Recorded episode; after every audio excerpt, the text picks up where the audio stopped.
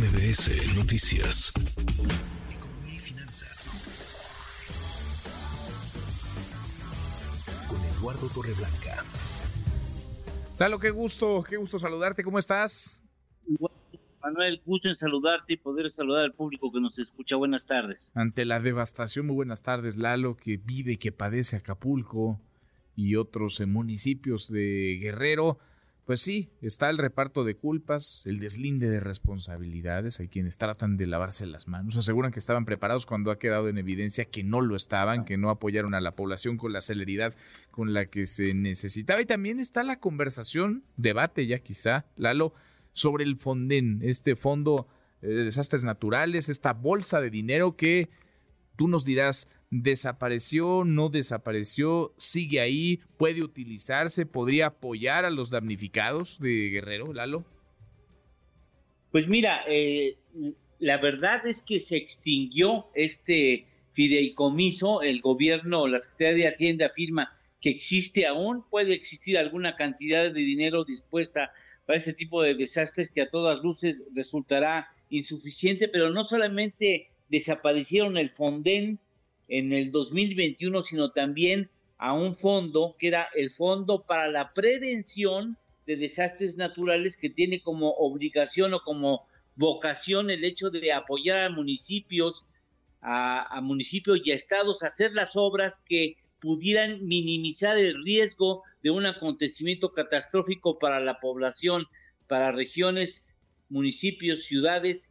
Este fondo de prevención fondeaba, ayudaba a fondear las obras que permiten que ante una contingencia no haya consecuencias mayores que lamentar también ese fideicomiso, ese fondo para la prevención de desastres naturales, FOPREDEN, también se extinguió el 2021 con el grupo de otros 108 fideicomisos en donde también estaba el Fonden. Claro que la autoridad ahorita nos dice que existe ese fondo, pero lamentablemente, como sucede en la mayor parte de las ocasiones, no es suficiente para tratar de aliviar en algo la crítica situación que vive hoy Acapulco. Recuerdo, en 1996 se creó el Fonden y en 1997, precisamente con el huracán Paulina, y que fue en el mes de octubre de aquel año, 215 kilómetros los vientos, categoría 4, pues azotó de manera muy importante también Acapulco, como lo hizo Manuel eh, en el 2013, tuvo vientos menores,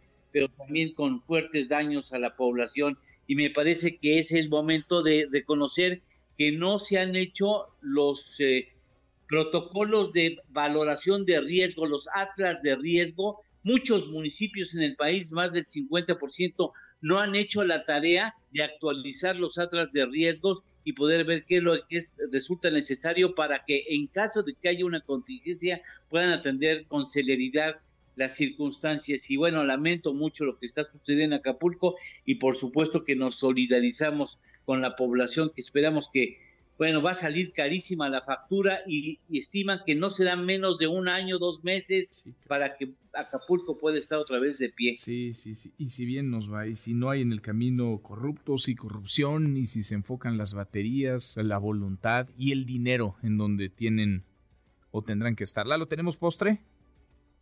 Claro que sí, el cambio climático a nivel mundial cuesta aproximadamente cada año unos 143 mil millones de dólares. 143 mil millones de dólares al mundo entero, como la factura, pues. Sí, sí, sí, cada año más seguramente. Abrazo, gracias Lalo. Gracias Manuel, buenas tardes, buen provecho. Muy buenas tardes. Redes sociales para que siga en contacto: Twitter, Facebook y TikTok. M. López San Martín.